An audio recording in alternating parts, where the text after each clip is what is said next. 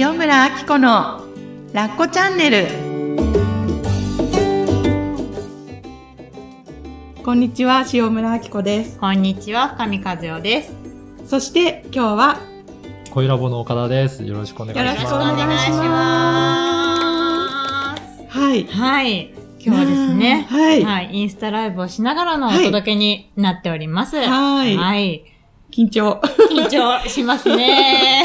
しかも3人ギュギュッとなったそう。ギュッとねいつもと雰囲気違いますからね。違いますよね違いますよね。違いますよねはい。なところで、お届けしていきたいなと思いますが、はい今日は、えっと、12月の最後の週に放送される、あの、予定の、あの、回ということでですね、はい今年1年のはい振り返りをはいしていきたいなと思いますが、はいなんと、1年経つんです。そうです配信して。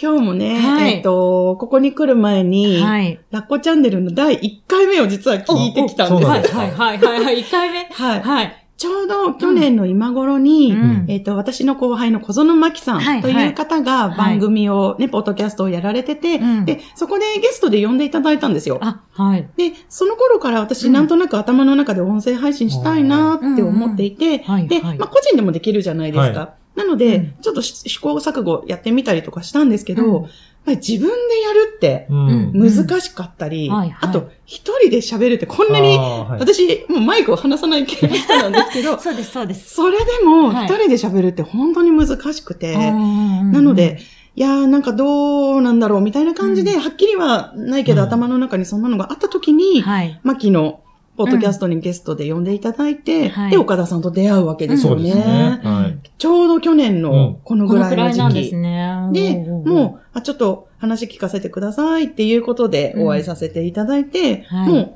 トントン拍子というかね、はいあんまり時間かけずにもう第1回目の収録にね。うんはいうん入らせていただいて、はいまずその頃のお話とかからしてみましょうか。そうですね。そうはいえっ、と、まず一つ私が、あの、これは、あの、言ってお話ししておきたいのが、はい。はい。私、こう見えて、はい。いや、こう見えてっていうか見たまんまだと思うんですけど、あの、すごい怖がりなんですよ。うんで、今まで、うん。あの、あまり人前に出るっていうことが自信がなかったり、うん。まあ、講師としてはね、やらせていただいてるけれども、うん。はいあくまで心得の中だからできてきたみたいなところがあって、うん。はい。まあ、要はその他の企業さんであったりとか、はあのー なんていうの、ちょっと私的に言うとシャバで仕事をしている人っていうのかな、うんうんうんうん。シャバの方とはい。お仕事をするとなると、すもうめちゃくちゃ緊張してしまう人だったんですね。はい。それでうまく自分のパフォーマンスができなかったりとか、うんそういうのをすごい悩んできていたところがあって、ででえっと、まあ、岡田さんと打ち合わせをね、一うんうん。番第1回目うのん。銀座でお,、会いしたんですけれども、で、その時に、もうどうしようと思ったんだけれども、今まではやっぱ取り繕ってたんです。あちゃんと話が聞ける自分でいなきゃとか、うんあの、まあ、失礼のないようにっていうのはまあまあ変わらないですけれども、はい。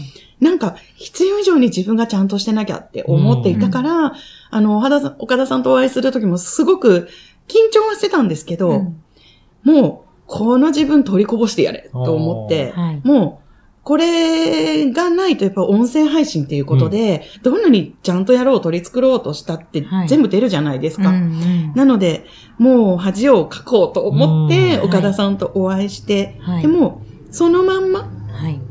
で、あの、お話しさせていただいたんですよね。はい。で、その時に、心得のシステムってどんな風になってるんですか、はい。とかあと、はいはい。のアッコさんがどんなことをこう伝えたいとか、などういう風に広げていきたいかとかってうんうんうんうん、そういうアドバイスもたくさんいただきながら、はい。あの、全然うまく言えないんですよ。やっぱ自分のことなのに、あー。ああ、その時ってことですか？そうそう、どうしていきいたいとか、うん。あの、心得のね、システム、要はなんか説明、はいうんはい。うん事実の説明、すごい難しいんですよ。後者飛ぶぞにとってうで、ああで、ああで、みたいそうなねそうそうそう。感じになりますよね。頭の中の階層がぐちゃぐちゃになっちゃったりはい。するので、はい。でも岡田さんは、うんすごいなんかそれをもうそのまんまうん受け取ってくださってるっていう、なんか安心感があって、うんそれで、あ、なんか、こんな感じなんですけど、できますか、うん。やってもいいですかね、うん。みたいなことをね、お伝えしたら、はい。岡田さんが、あの、この一言があって私は心が決まったんですけど、はいはい。そのまんまのアッコさんを伝えるからいいんじゃないですか、うん。って言ってくださっうんて、はい。覚えてますか？あその時の。覚えてますねあ本当ですか？基本的に私はそういうスタイルで、あー。まあ、やってるんですけど、うん。で、はいあまり、ポッドキャストってやっぱり素が出るので、よくも悪くもよくも悪くも本当に出るので逆に作っちゃうとはい、なんか違和感になっちゃうんですよね。うんだから、あまり作りすぎずはい、その方がどうやったら自分を出せるかなっていうのはは、い。心がけてたので、その時からもそういうふうには思ってますね。なるほど。やっぱりね。だからねはい。もう岡田さんの胸に飛び込もうと思って、もうあの時は決めました。もうなんか目をつぶって、あーみたいな感じでね。そう。でもなんかやっぱりなかなか、うん。公には言えませんでした。やるよとか、うんこんなこと考えてるよ。よよ、く、ね、あの、いるじゃないですか。ん SNS とかでも、うんこんなことやりますとうんか、うんこんなチャレンジしますみたいな、ん私はすっごく怖がりなので、うん。石橋を叩いて叩いて割ってきたタイプなので、うんそういう、なんかもう確実に、はい。何？なんか確信がないことはうん言えないっていうタイプだったので、ちょっとななんか、いやらしいタイプです。あ、でもわかります。あそうですか？の、負け戦はしないあ、タイプです。そうそうそうそうそうそう。なので、はい最初うんに、何か、もう収録しちゃった方がいいかな、ぐらいな感じそうで、そうそうそう一。回やってみませんかってそう練習でいいんで、えーで練習でいいので。そうなんです。そはいこで、そこでね、うん。実はね、うんうん。あの、まあ、じゃあ、あの、アコさん一人で喋るってなかなか難しいと思うので、うんうん。あの、プロの方にもお願いできるし、んあとは、うんあの、身近でなんか楽にお話できる方がいたら、その方でもいいですよっていうことで、で、なんかいろいろこう、調整しながら、じゃあ、ちょっと、かずちゃんに付き合ってもらおうかな。こういう方がいるんですけど、はいそういう方でもいいですかねってもうもちろんうんもちろんって言ってはいくださって、で、かずちゃんにはいはい。声をかけるわけですよ。ええええあ、かずちゃん入ってない。もうちょっと私の方にギュッとおいで。はいはい。ありがとうございます。はいはい。そうそうそう。それで、ね、かずちゃんに連絡したんですよ。はい。で、実は、うん。あの、かずちゃんを騙そうと思ってて、そうそうそうそう。かずちゃん、うん。はめたんですけど、私が。まあ、どういうことかというと、はい。えっ、と、まあ、かずちゃんにはね、私のアウトプットのお手伝いをしてほしいということで、んあの、そのポッドキャストの打ち合わせにうん。参加していただくことで、うんうん。あの、私が楽に喋れるし、うんあとはいろいろね、知ってくださってるっていうこともあって、はい。私の、何、アウトプットがもっと楽になるんじゃないかなと思って、打ち合わせにまず参加していただいたんですよ。はい。はい。で、その時に岡田さんが提案してくださったように、まあ、第1回目ちょっとそこでテストで取っちゃいましょうって言って、はいかずちゃんにもそれも付き合ってって言って、うんまあ、アシスタントパーソナリティ、かっこ仮みたいうんな感じでうん。参加していただいたんですよね。で、その時に、はい。なんていうのかな？もう私たちの感触で、よしみたいな。あ、そうだったんだ。岡田さん、岡田さんと私たち、私の間で、いいいいね。はいもうかずちゃんと私のコンビいいね、はいみたいな感じになって、で、当初はええアシスタントパーソナリティの方は、あの、私の後輩だったりとか、周りの方々にね、はい月替わりで来ていただいて、はい。で、あの、番組を作っていくっていうはい。構想があったんですよ。はい。で、まあ、まず最初に、まあ、トップバッターでカズちゃんが来てくださったので、じゃあ最初の月はカズちゃんぐらいなうんイメージで実は伝えてたんそうです、そうです。ですけどそんな風に聞いてましたよね。うんうん。そう。でも、はいあの1回目の収録で確信を持ってから、じゃあもうずっとカズちゃんでみたいな感じで、でもカズちゃんには言ってないんです。すごい緊張すると思ったから、うんうんうんうん。あの、一番最初にカズちゃんずっと、なんか、お願いしますとかって言うとね、多分びっくりしちゃうかなと思っうんて、うんうん 覚えてます？うん覚えてますよ、覚えてます、覚えてます。はい。はい、やりとりは全部なんか覚えてますね。そうそうそうそう。なんか、あのー私の方に伝わってきたのは、その、アシス、ん？あのーもう一人お話しされる方が本当はいて、うんだけどうまくちょっとこう調整が、ね、日程などの調整がつかなかったから、うんまあ、あの、急遽、ピンチヒッターとしてやってね、うんみたいなうんお話だったなと思って。それは事実ですあ、よねそうで。すね。はい。あ、それは事実それは事実ですよ。どこまでが。そうそうそうそうう、んそんな葛藤をうん聞いてたなっていうのを今思い出しなうんがら。はいはい。そう。はい。で、まあなんか、1回目、2回目ぐらい、ちょっと回を重ねてから、はい。まあ、かずちゃん、あよかったら、うん、ううんん。ね、あの、付き合ってもらえませんかっていうことで、あそうでしたね。そうそうそうそうそう、あの、一年経っちゃいました、それで。はいね、一年ですよ。いやー本当にあの時からね。でね、今日ね、出かける前に、まあ、第一は回聞いてきたんですけど、はい。めっちゃ暗いの。びっくりした。あの、冒頭の、あの、タイトル言うじゃないですか。あのこと、あの発声からめっちゃ暗くて、あの時もでもなんかテンション上げていい感じでやったつもりだったんですよ。最初にはい塩村明子のラッコチャンネルっていう。あのフレーズ。はい。今日聞いた、うん暗っ しかもめっちゃ緊張してるんで。いや、最初はそうですよね。そうですよね。ねえ。その後も、だから、ご自身で何回も聞くと変わりません？変わります。え、何回も聞くでどういうことですか？もうこれ40何回あるので、やってるので、毎週毎週聞いてますもんね。そうなんですよ。自分の声を。うーん。そう、その話してもいいですか？いいですよ。あのーこれね、番組を収録しますよね。うんはい。ただ、声ラボさんが、うん。その音声を持って帰っていただいて、で、編集してくださるんですよ。うん。この音楽前後につけたりとか、そのちょこちょこちょこってやってくださって、で、はい。完成したもの、うん。カッコ仮をいただくんですね。うん。うん。で、自分でもそれをはい。聞いてで、すよね。最終的にこれお願いしますって言ってタイトルとかうん説明文とかをつけてうん。アップしていただくんですけど、はい。もう最初の半月ぐらい、あ、半年ぐらいうん。死にましたよね。あの、どう、どうですか？自分のはい。喋ってる、慣れないですよね。慣れないですよねうん普段とー、はい。なんだろうな、マイクを通して聞く声そうなんですよと、ね。うんうん。自分が聞いてる声って違うじゃないですか。違いますよね。ここからこう聞こえるのと、うんこマイクでうね、来るのはね、全然違う。違いますよね。あと、こんな感じで喋ってるのかって、印象違いますもんね。全然違う。そう、もう自分の嫌なところが全部出るんですよ。うん。でも、本当に、へこんで、はい。それでも最初の2、3ヶ月はまだテンションがあるので、うん。こういうテーマやろう、こうしようとかっていうのがあるから続いてるんですけど、はい。半年経ったぐらいの時うに、実はめっちゃテンションが下がって、うん。で、しかもネタもちょっと切れてくるんですよ。で、ちょっとこう自分の音声を聞いててうん。もだんだん、なんかもう落ち込んできちゃって、うん。で、私今 LINE アットをやってるんですけどね、うん。そこで一回ぼやいたことがあるんですよ。うん。こんな私うのん。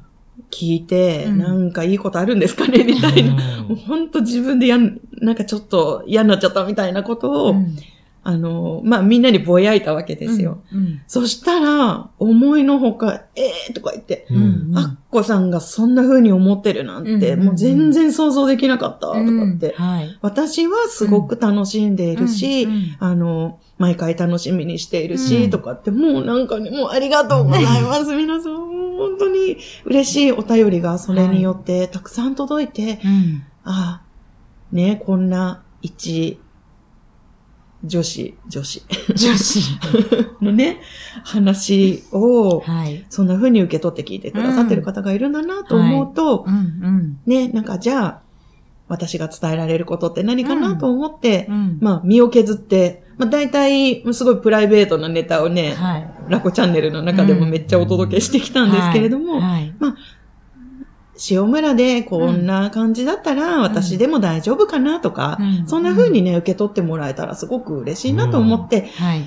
一年、とりあえずやることができました。本当に岡田さん、かずちゃんも、本当に。聞いてくださってる皆さんも、本。当にありがとうございます。うん。ねまあ、とはいえね、楽しかった。うん。あすごい楽しいです。それが一番いいんですよね。そうそうそう。そう、そうなんですよ。岡田さんって本当になんかコンテンツの、なんかあれこれとかよりも、うん。これを大切にしてくださることがね、本当にね、これはこっちが楽しくやれうんうる、ん。そうですよね。モチベーションにもなるし、声ラボさんおすすめです。はい。いやもし音声配信したかったら、うん、本当に本当に。でも本当に誰と仕事をするかってすごく大事なんだなっていうことを、うん。岡田さんと、うん、かずちゃんとやらせていただいて、本当に思いました。うん。ありがとうございます。ね。いや、うんうん。どうでしたか？一年。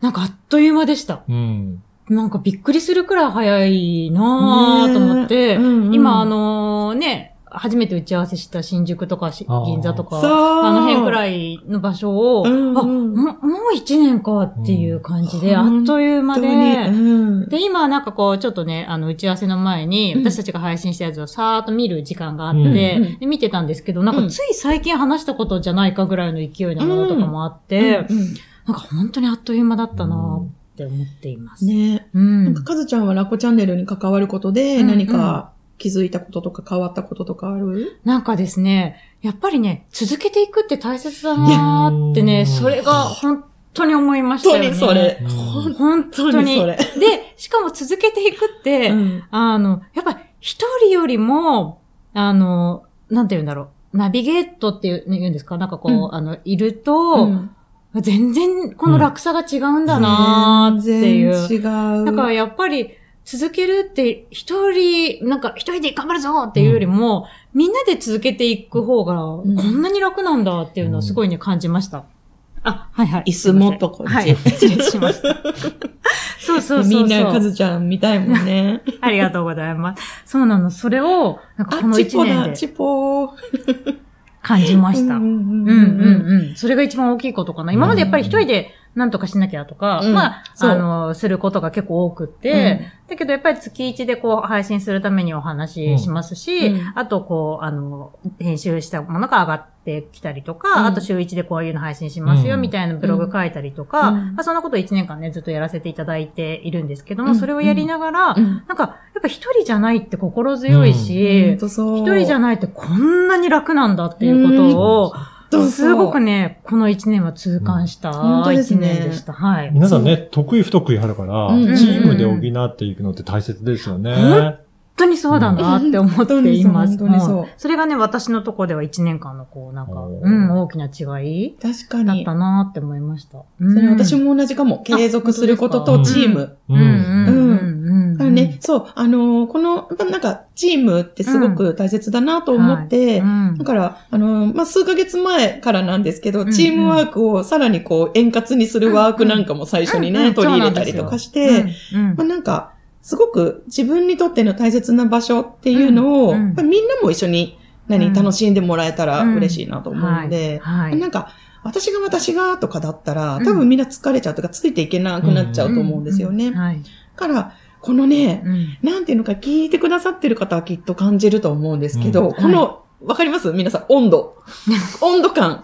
なんか、すっごい熱くもなく、うん。でもなんかいい感じでぬゆるゆるやって、っていうのがね、すごく、あのー私にとっても心地いいし、はい。はい。で、みんながそうやって、あの、チームのみんながそうやって思ってくれてることが、聞いてくださってる方への、またはい心に届くうん化学反応だったりするのかなと思うので、はい。皆さんからも本当にあったかいメッセージとか、はい。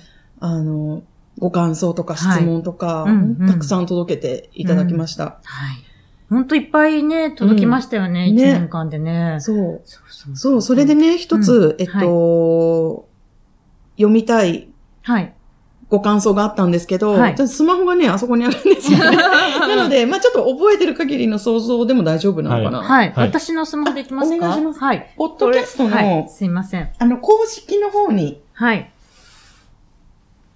いただいている、はいポッドキャストのあの、アプリで、うんうんうんラコチャンネルのページを見ると、皆さんのこうね、評価、星をいただいたりとかはいして、その下にコメントをいただけることになって、うん、えっと、ポッドキャストのページ？ポッドキャストのページの方。うんうん、はい。そうそうそうそう。そうそうそう、それ。はい。うんうん今、かずちゃんのスマホではい。開いてもらっています。そうそう、これです。はい。あ、じゃあ、ちょっとこれ、はい。かずちゃん様に読んでもらっていいですか？はい。これ、いよろしいですか？うん。はい。毎回気になるテーマで登録しました。うん、ありがとうございます。ありがとうございます。テーマが始まる部分が分かりづらく、前半はずっと雑談です。それから会話の途中で笑ってばかりで聞きづらい部分があるので、それがなくなると嬉しいです。という要望を、道まる子さんからいただいています。ありがとうありございます。がとうございます。そう。うん。あのね、もう、これ、本当事実だと思うんですよ、実は。うんうんうん本当に。ね。で、あのー確かに、本題が始まるまでに、なんか私とカズちゃんがくっちゃべってる感じのが、特に回の、あの、最初の頃とか、はい多かったのかなとか、まあ、最近も、つい最近はい収録したやつとかも、はい。ほぼそんな感じだったりすると思うんですけど、はい。これ実は、うんわざとってわけではないですけれども、はいまあ、やっぱ岡田パパがそういうのも大切にしてくださっていたっていうことがあって、はい。で、あの、すごいですよ。やっぱね、分かってらっしゃるんですよ。うん私が頑張ると苦しくなるっていうのが。んなんか皆さんこんにちは。塩村紀子です。今日も皆さんの心に、なんか優しい番組をお届けします。かずちゃんよろしくお願いします。みたいな、なんか、プロっぽく、プロの振り、みたいな、話が下手なのに、はい。うまい振り？はい。みたいなのをすると多分ね、皆さんもね、超辛くなると思うんですよね。ああ、まあ、聞く方も身構えますよね。そうはい、みたいな感じでね。ねなんうん緊張しちゃいますよね。なんかもうや、やだ、嫌ですよね。うんまあ雑談も聞いて嫌だって思う人もいっぱいいると思うんですけど。そうそうそう。その番番組の作り方に関してはどうですか？あの、その人それぞれ、うんやっぱりあるので、うんうんだからその。一番、なんだろうな、自分自身がうんはい。ナチュラにできる方が、その人の本質が伝わるので、うん。結局はな、なんで聞いてるのかなっていうと、やっぱりその人のことをうん。もっと知りたいとか、うん。そういうことだと思うので、そこが出せるような雰囲気の番組がいいなとうん。思っていて、結構その雑談の中に、もしかしたら知りたいことが入ってるかもしれないですね。でも本当そうだったね。本当に。あの、まあ、すごい喋るのが増えてて、はい。で、かずちゃんにサポートしてもらえないと私はこう喋れなかったので、はい。本当におっしゃってることはもう本当に最もだと思うし、はい。まあ、下手くそなうん。喋りをね、うん。あの雑談を皆さん聞いてくださって本当に感謝してます。の上で、うん。やっぱり私はこのスタイルが大好きだなと思っていて、うん。ね、うん。あのーどこに真実があるかよくわからないような、はいはい。私たちのやりとりなんだけれども、はい。この空気感だからこそ、うん。義理の実家のことを話せたなとか、うんうんうん。旦那さんとのうん。はい。ね、うん肉食えみたいな話とかも、うんなんかできたのかなと思うと、うん。これを見て、うん。まあ、いろいろね、思う方はいらっしゃると思うんですけど、はい。思ってほしいの、受け取ってほしいのは、うんそれでいいんだうん。ってことなんです。うんうんうんうんいかがですかね？本当そうですよね。うん。嬉しい。うんうんうんやっぱりその、ね、スタイルは本当様々なので、うん。これが好き嫌いはもう当然あっていいんですけど、好みはありますけどね。でも、そこで、あのー喋りやすいとか、うん。そこからこんなことを伝えたいなっていう雰囲気作りってすごく大切かなと思うので、うんうんその中から生まれてくるものもあるのかなと思いますからね。本。当にそうですね。私自身この番組やらせていただいて、すごく広がったんですよね、うん。世界が。うんうん。で、自分の、あの、心とか思考の整理もなるし、うん。伝え方についてもすごく真剣に考えた一年でした。うんまあ、あんまり反映されてないかもしれないけど、やっうんぱりあの、YouTube うん。を見たりとか、他のポッドキャストを聞いたりとか、やっうんぱりなんかね、見る目が変わってくるんですよね。うん。うん。うん。そういうことを勉強しながら、うん。うん。でも私に楽に一番できることは何だろうって思うと、自分のことを、とりあえずプライベートうん。を皆さんにお話しするってことだったんですね。うん。うんちなみにそのプライベートを皆さんにお話しするっておっしゃっていただいたじゃないですか。うんうん。前からそれがりアッコさんにはできてたことなんですか？それうが、ん全然できなくて、うんそう、私ね、うん。初めて心屋に出会った頃に遡るんですけど、はい。10年前、2009年のうんゴールデンウィークなんですけもう10年なんどで、すね。そうなんです、あ、ちょっとね、小道具持ってきていいですか？いいですよ。ね。小道具、小道具、何が出てくるんだろ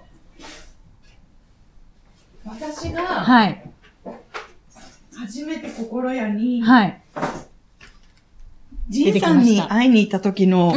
ノートなんですよ。これ、あのー見てる方はわかるかもしれない。はいはいこれは、えっ、と、うんうん上級ワークショップはいに参加した時のええノートで、はいでもはい心に浮かんだこと全部書こうと思って、あうんのーいたもので、うんうんまあワークもいろいろあるんですけど、はい。まあ、えっと、ワークショップに出て、うんまず、なんていうのかな？ブレ、アイスブレイクというか自己紹介タイムがあるんですけど、まあ、自己紹介の欄、はい自分でね、こう、自分のことを書きます。うんうんで、そこに、うん私のその時の感想というか心境を書いているんです。えーちょっとカズちゃんこれ読んでみてもらっていいですか、はい、恥ずかしいんだけど。ちょっと読ませていただくと、自分のことを話すのに、すべて引っかかる。というか言えない。自己紹介自体辛いと、自己紹介の横に書いてありますね。ぐらい、うん。自分のことが話せないし、うんうんどうせ誰も興味ないだろうなとか、ほうはいもうは何？顔がピクピクしながら、うこんにんちは、塩村明子です。なんか元気の振りをしてたんですよ。うん。だからまさかこの10年後に自分のね、ポッドキャストの番組をやらせていただくなんて、全然思ってなかったんですけど、うんまあ、私は、まあちょっと自分のことを語っても大丈夫ですか？はい。あの、すっごい自分に自信がなかったんですね。はいなので、いかにみん、周りからうん認められるような自分でいなきゃって思ってたから、うんそれをやると余計に自信がそうですねなくなってたんですよ。余計頑張んなきゃいけなくなりますもんね。そうそうそうそう。だから、ある意味もうそれに疲れちゃって、うんうん。気持ち的にはよ捨て人みたいな。もう未来のこととうかん考えられないし、想像できないし、うん目標はとか、うんうん。ね、この後にどんなことをやってみたいとうんうんか、はいこう、未来のことを希望的なことを聞かれても全然想像ができないうんくらい、自信がない自分を見るのに必死だったんですね。はい。で、そんな私はい。が、とりあえず人並みに、うんなんか、幸せに、うん平凡な、なんか毎日を暮らせてるっていうことは、はい。絶対みんな大丈夫だ。うん。でも、確固たるうん自信があるんですよ。はい。から、そのメルマガとか、ん LINE アットとかやっていると、うん。あの、いや、私はうん。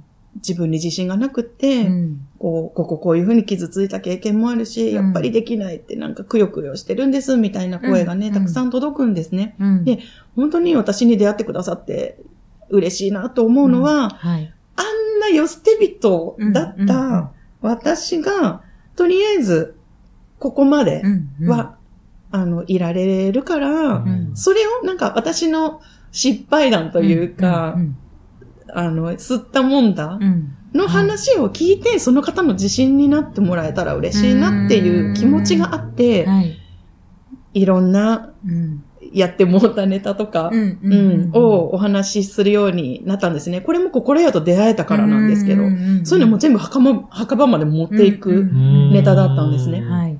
けど、こんなにね、もう、墓場まで持っていこうと決めたネタをね、今では講師とかやりながら何百人とかに もうなんか話していて、まさかそんなことをするようになるとは思ってなかったんですけど、やっぱりその、私がね、全然、知識もないし、うんそんな、何、何かができるっていう人じゃないんだけれども、うんでも、私が伝えられることっていうのは、はい。こうあ今こう見えるじゃんとかって。だけど、ど、こんなことあったんだよ、あんなことあったんだよっていうことで、はい。あの、その方が、ほっとできるというかね、うんあ、一緒なんだとか、うんうんねなんかそれでもいいんんだって思ってもらえるとしたら、はい私ができることはそれだなってうん。思って、ポッドキャストでも、うんもう数々のちょっと恥ずかしい プライベートなお話はたくさんさせていただきました。はい。はいいや、恥ずかしいっていうか、なんか、恥ずかしい。うん、そうですよね。話してるね、ご本人はね、恥ずかしいっていう感じいや、めっなの。ちゃ恥ずかしいですよね。ねうん義理の実家帰りたくないとかさ、そんな言わないで 生きていきたいよね。ね、もう綺麗に、いやもう今年もお正月楽しく過ごそうってうん思える奥さんでいたかったです。うんうんねなんか、え、第二子？うん、もううちは一人いるから大丈夫って、なんか、綺麗にさらっと行きたいですよ。うんだけどやっぱり本、人間の自分は、やっぱり行きたくないよ、うん。お正月辛いよって思ってるし、第二子もうね、うん。もうあれなんだけど、でもやっぱり気になっちゃうとか、うんそういう部分ってたくさんあるし、うん。なんかね、かっこよく行きたかったんですよ。ううん。スマートに。スマートに行きたかったんですよ。うんうん。でもね、それができないのを諦めるっていうのかな、うん。受け入れるっていうのかな、うんうん。そしたら、こう、ありのまんま、使い古された言葉ですけど、はい。自分らしくいることで、うん。こんなに喜んでくれる人がいる。っていうのを知ったら、あなたがそうなんだよっていうのをすごい伝えたくて、うんだからみんなにブログやれとか、うんすごい言ったりしてるのはそういうのがあったりします。単なるやるだけではなくて、うん。そこを本当に出せるかどうかって大きいですよそうそうそうね。う。ん。そうなの、そう。なの。そうですね。だから本当にうん。心から言ってるんだなっていうのが、うん。特に声を通じてうん。伝わってると思う。泣いちゃうからやめてください。もうそんなもう。うん。そうそうそうそうそうそう。いや、でもそれはね、本当に、こう、関わってくださってるリスナーの方だったうん。うん。り、そうですよね。うん、会いに来てくださってる方のおかげです。ね。うん。それができるのは、うん。たくさん勇気をくれてありがと いや、でも本当そうそうそうそう。うんうんうんその、身近で見てると、アッコさん自身は恥ずかしいって思ってることがいっぱいあるんだろうなと思うけども、うんもちろんね、自分がその当事者になったら絶対そう思うだろうなと思いつつ、見てる側は、すごいキラキラしうん。してるっていうと、うんあれなん、なんかね、うんいいのかなって思うけど、うん、なんかそんな感じがすごいする？感じかなっていう。う。なるほどね。そう、なんかその、こう、スマートにしたいって、やっぱり自分のその、なんか、本当に持ってるものをちょっと曇らせちゃう感じ、かっこよす、よくしちゃおうみたいな。うんだからちょっと曇らしちゃう感じがするんだけど、なんかそれ、れをいつもこう、さらっと、さらっとこう、なんか、さらっとじゃないって、ないとね、思いますけど、全部取っ払って見せてくれてるなっていうところを、うんいつもね、身近で、うんうん、聞かせていただいてるなっそうて、か。うんうん、思っています。もうね、それしかないですもんね。うんなんか自分にできることが。はい。大変盛り上がってきたところなんですけれども、時間の関係上、続きは私のメルマガに登録してくださっている方に、えーお届けしたいと思います。よかったら、塩村のブログ、そして、えー説明文のところからメルマガのリンクで、えー登録をお願いします。はいはい。ということで、でねははいい。一年間の振り返りをしてみましたが、最後に、はいいかがですか？はい。何かあ、じゃあ一言ずつ。うん。はい。あ、じゃあ、そうですね。はい。あのー本当にこの番組はうん。収録が毎回楽しくて。あー、聞けるので。嬉しい、うんうんうんぜひぜひ、まはた、長く続けられたらなと思います。嬉しいです。みんなも聞いてください。はい、お願いしおます。願いします。はい、一年間本当にありがとうございました。はいありがとうございました。あこさんから何か一言は？はい。あ、今閉まったのかと思った。ぜひこっち行ったからこっち行ったからこっちかなと思って、私もなんか言おうかなと思ったんだけど、ありがとうございますまあ、いっかと思って。今ちょっとタイミングで、こっち行くのかなと思ったら、こうなったから、あ、あ、そう、これで拍手なんだなと思って、私も。でね、これを昔は言えなかったんですよね。そうなの終わったみたいなそうなの。感じでね。もうなんか、とにかくついていく自分そうで、そうそうそうそう透かしていかなきゃいけなかったから、そう。こういうことがね、多ね分来年はでもどんどんどんどんもっとこう、ね、私たちらしくはい。やっていけたらいいなと思って、えっと、はい一言ですかね、じゃあ。はい。一言。そうですね。いや、うんまずは、本当にこんな拙い喋りのうん私はいたちのはい。喋りをね、聞いてくださった皆さん、そして、えっと、毎日ね、家事をしながら聞いてますとか、あの、こんな話がすごく救われましたとか、わざわざ伝えてくださる、はい。聞いてくださることももちろん嬉しいし、そうやってあの、反応をね、くださるってことがどれだけ私たちの励みになっているか、もう本当にそこに感謝をうん。お伝えしたいと思っています。そして、えっと、私がね、これから来年までどんなことができるか全然わかりませんけど、はい。まあ、そんな私のまた生身のうん。姿を持って、はい。みんなのなんかね、いいんだはい。につながればね、嬉しいなと思っています。はい。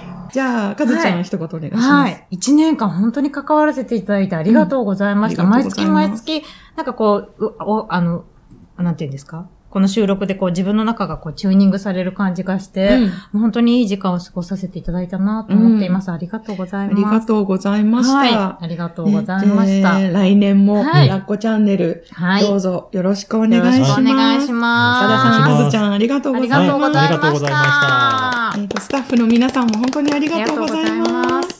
皆さん、良いお年を。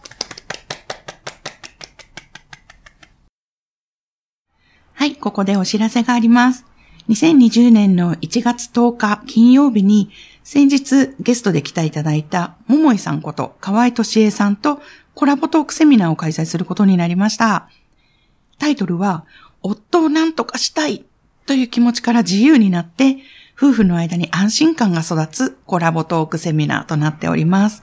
えー旦那さんのことが頼りにならないとか、この人何を考えてるかわからないとか、悩んでいる方にぜひ来ていただいて、私が女として幸せに楽しく生きていくヒントをぜひ受け取ってください。お待ちしています。